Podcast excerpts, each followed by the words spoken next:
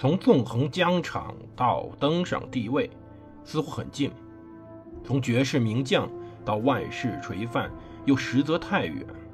把手中的权杖换成头上的皇冠，要经历多少勾心斗角、纵横捭阖，乃至腥风血雨？请收听蒙头读书的《拿破仑传》。欢迎大家收听蒙头读书。大家好，我是胡蒙，这里是我们的《拿破仑传》。我们接着上回讲故事。上回我们讲到，拿破仑拒绝撤离当时的莱比锡，他要坚持坚持击败对方。但实际上，当时双方的战斗非常的激烈，死亡人数远比想象中多得多。他担心他离开以后，萨克森和福腾堡像班一样离开他，甚至成为他的敌人。他组织军火补给，到十七日晚，他又得了重感冒。但是他决定继续战斗。会战开始后，雷尼耶军的一点四万人赶到增援拿破仑，可是贝纳多特来了。本尼西森也来了，施瓦岑贝格援军超过了十万人，那一万四千人的援军杯水车薪。第二天，十八日上午八点，拿破仑带病驰往林德瑙。当天大部分时间，他待在托恩贝格的烟草工厂，老禁卫军与禁卫军骑兵在这里做预备队。自这时候，阳光普照，军队准备作战。为了应付新的战士，施瓦岑贝格动用二十九点五万人、一千三百六十门大炮，组织六次集中进攻。他准备先攻占康纳维茨、马克克莱贝格、罗布斯泰、鲁楚克尔豪森、霍尔兹豪森、林德瑙、陶哈这些周边的一个一个村庄城镇，然后再集中击溃莱比锡本地的法军，一点一点。把周边的城镇、把周边法军据点逐个吃掉，然后再吃掉莱比锡，这种手段逐次推进。这种手段后来时候有一次战役也使用过，其实就是在我们中国的我们中国的工农红军所面临的第五次围剿中，我利用优势兵力逐步挺进，击败对方。这在当时，在具有优势兵力、具有优势炮火的联军面前，他不用再理会法军的机动。当天上午晚的点的时候，本尼西森来了，他从麦克唐纳手中夺下了霍尔兹豪森以及附近村庄。雷尼耶的援军位于麦克唐纳一座，支部队里五千四百名萨克森人与七百名福登堡人。但上午九点时候，这些到达战场的生力军突然带着三十八门大炮改头联军。这一场景充分体现了当时拿破仑的准备失误。这些人突然的倒戈，使得拿破仑阵线突然出现了一个大的缺口，让德弗朗斯将军重骑兵试图填补口子。事实上，萨克森炮群的炮兵掉过头来，西亚大炮开始冲法军战线开火。耶拿会战后。这些人背叛了普鲁士军队。此后七年，他们一直在拿破仑麾下作战。可是，这些人能够背叛普鲁士，就会再一次背叛法军。这种冷酷的叛离打击了法军的士气。冯比洛很快占领了保恩斯多夫村。拿破仑派老禁卫军与青年青年禁卫军夺回该村。可是普鲁士军队人数太多了，就连这些精兵也被赶了出来。维克多·洛里斯东守卫普罗布斯泰达这些地方。成为了名副其实的要塞，一整天都坚持着没有陷落。尽管沙皇本人也在密切关注这个攻陷行动，两个普军旅试了三次都失败了。俄军第三步兵师也闷不乐地退回到轻步兵屏障后。拿破仑很担心这些攻势的力度，派老禁卫军屈里亚尔师上前增援。他很感激，发现战士还不需要他们。莱比锡以北方，马尔蒙与俄军将领。法国的流亡者朗热龙激战，争夺着舍纳菲尔德。马尔蒙调走了苏昂军的所有大炮来补充自己，所以他能用一百三十七门炮对付朗热龙的一百八十门炮。两个炮群互相对轰，炸平了他们之间的所有地面。猛烈炮击连续不断，六名法军将领非死即伤。午夜时分，马尔蒙撤回莱比锡城外的战壕，炮轰停止。朗热龙对付马尔蒙时，布吕西亚正在向莱比锡郊区挺进。奈伊派两个师反击，攻打塞勒豪森村。这次战斗中，英军发射了当时声音非常巨大的、破坏力也很强的康格里夫火箭。这种新武器发挥了巨大作用，比如说声音巨大、破坏力强，沉重打击了法军士气。其实啊，十六年前人们就知道火箭了。当然，中国人知道更早，但是这种巨大的可以应用于战争中有巨大破坏力的火箭，在欧洲是十六年前有的。在一八零七年哥本哈根海战中，火箭威力便证实了。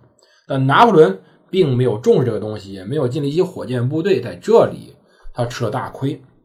四点半左右，在茨威瑙恩多夫，拿破仑亲自率领老禁卫军与禁卫骑兵上前反击，他们投入战斗，直到最后一刻才抽身。可是联军太多了，打的老禁卫军没办法前进，俄军普军人潮逐渐击退法军。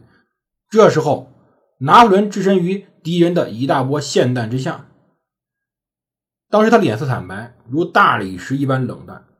他脸上偶尔闪过怒气，明白一切都完了，他们只能为撤退而战了。勒里希给了老禁卫军掷弹兵两克朗，而这两克朗只相当于六法郎三日军饷，买了八个土豆。事后，当时有人记载道。说我不明白为什么皇帝这样聪明的统帅让我们挨饿。如果有充足食物，军旅生活大大不同。然而，没有经历过的人根本想象不出，皇帝亲临时，腹中半饱、疲惫不堪的士兵会爆发出怎样的热情。假如所有人士气消沉，而他出现了，那么士兵就会像电击了一样，大家高喊着“皇帝万岁”，盲目的冲进火海。当天，这种激烈的炮战、激烈的肉搏战，这双方损失都大概在二点五万人左右。可是。拿破仑是损失不起这二点五万人的。在十九日上午，他决定撤军。三天前，他授予了波尼亚托夫斯基元帅权杖。十九日当天，他对波尼亚托夫斯基说：“公爵，你来守南郊郊区。”陛下呀，我的人太少了。这个波兰人回答道。拿破仑问：“你有什么就用什么守卫自己。”这位元帅说道：“啊，陛下，我会坚守到底。我们都准备为陛下献身。”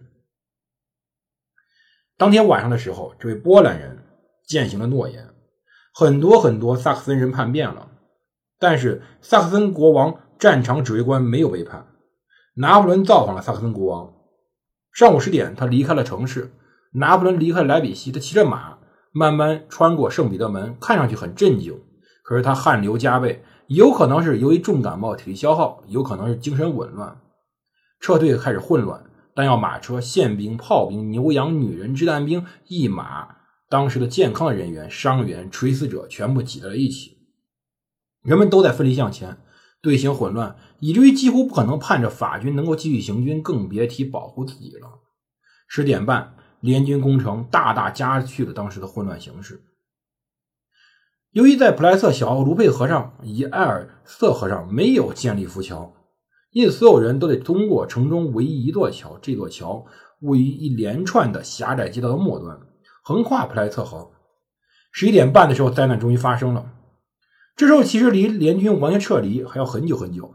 但桥被炸毁了，无需被俘即沦为战俘的士兵远远超过两万，战败变成了溃败。拿破仑第五十公报点名批评的蒙福尔上校，说他把任务交给一个下士，这个人是个白痴。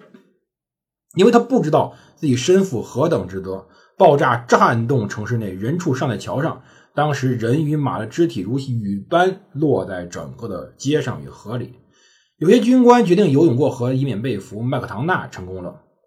波尼亚托夫斯基骑马下水，但那匹马爬不上对岸，砸在了主人身上。结果，当时他连人带马被激流卷走。后来是一名渔夫从河中打捞上来这一位。赔了我们六七十级的波兰元帅，有些波兰军官想把元帅的镶肩、镶钻肩章、戒指、鼻烟盒还给家人，但渔夫把这些东西卖给了他们，赚了一大笔钱。拿破仑有一个装外国报纸的红皮公文包，上面烫金字“外国报纸”。这公文包与他的马车一同被缴获了，在贝纳多特眼皮下被人打开了，多么狼狈啊！莱比锡会战前夜，拿破仑说道：“胜负相隔无穷距离，帝国横亘其间。其实，如果从死者算到伤员的话，三天之内，拿破仑死了四点七万人，三点八万人被俘，三百二十五门大炮，九百辆马车，二十八面步兵和重骑兵的军旗，包括三面鹰旗被缴获。这场战争是拿破仑我们讲节目讲到现在二百多集里最为惨的败仗。皇帝在公报中说自己损失一点二万人与数百辆马车，他还主要说由于桥梁被炸毁。可是事实上不是如此。战局开始时，他的大军团还有二十多万人呢。可是士兵逃跑叛变，加上损失，他只带了八万人回到了萨勒河对岸。拿破仑此时只能且战且退，退到莱茵河畔。二十一日，他分别在克森以及弗赖堡驱逐奥军与普军。二十七日，他在赫瑟尔贝格赶走俄军。三十至三十一日，他在哈瑙战斗两日，跟赶走了拜恩军。十一月二日，他在美因茨渡河，返回了莱茵河对岸。他希望自己妻子冷静，希望高兴，希望能够让那些杞人忧天的家伙败亡。可是拿破仑这时候的问题在于，他还有十二万人在易北和奥德河、维斯瓦河的要塞中，拉普在但泽，他的四万名军队最后减到一万人。阿德里安·迪塔伊在托尔高，让勒马努瓦在马德格堡，让拉普瓦佩在维滕贝格，路易朗朗格多。在斯德丁，而路易达尔布在屈斯特林，无数无的将军还在当时的德累斯顿、埃尔福特、马林堡、莫德林、孔扎西奇与维斯尔这些我们之前讲过的无数的拿破仑通过一场一场战役夺取的城市、堡垒、乡镇。当然，达武还守住了汉堡和易北河下游。可是，一八一三年末。大部分的东部要塞一个被一个的攻击陷落，因为原因很简单，饥饿没粮食了。当时一些守军一直坚持到一八一四年战役结束。可是围城期间，除了镇压本地民兵部队外，没有一个要塞发挥了任何作用。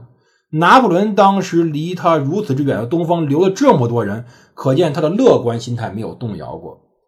但是到一八一四年时，要塞守军多数被俘。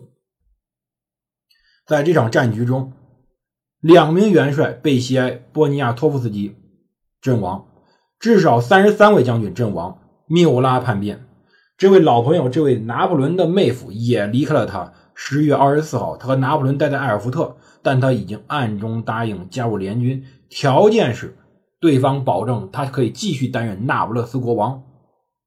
拿破仑此时仍未气馁，他没有露出任何令人沮丧的神情。十一月九号，他回到巴黎，竭尽全力把剩余资源变化成最佳的筹谋。皇帝命令克兰古接任马来任外交部长。他当时希望台耶朗可以担任这个职务，但是被拒绝了。他颁布紧急的征兵令，征募三十万人。尽管国内很反对征兵，但他仍然通过他自己的努力征到了十二万。前武官克兰古夫人堂兄圣埃尼昂男爵从法兰克福带来联军的条件。他认真考虑了这一提议，这个条件被命名为法兰克福和平基础。法国必须恢复天然边界，这一边界由利古里亚阿尔卑斯山脉、比利牛斯山脉、莱茵河、阿登高原组成，也就是所望的波旁边界。拿破仑要放弃意大利、德意志、西班牙与荷兰，但不需要放弃比利时全境。当时西班牙只剩了少量卫戍部队，而防守莱茵河对拿破仑开始只是一顿狂言。他告诉费恩。自己乐意交出伊比利亚与德意志，但不愿意让出意大利与荷兰。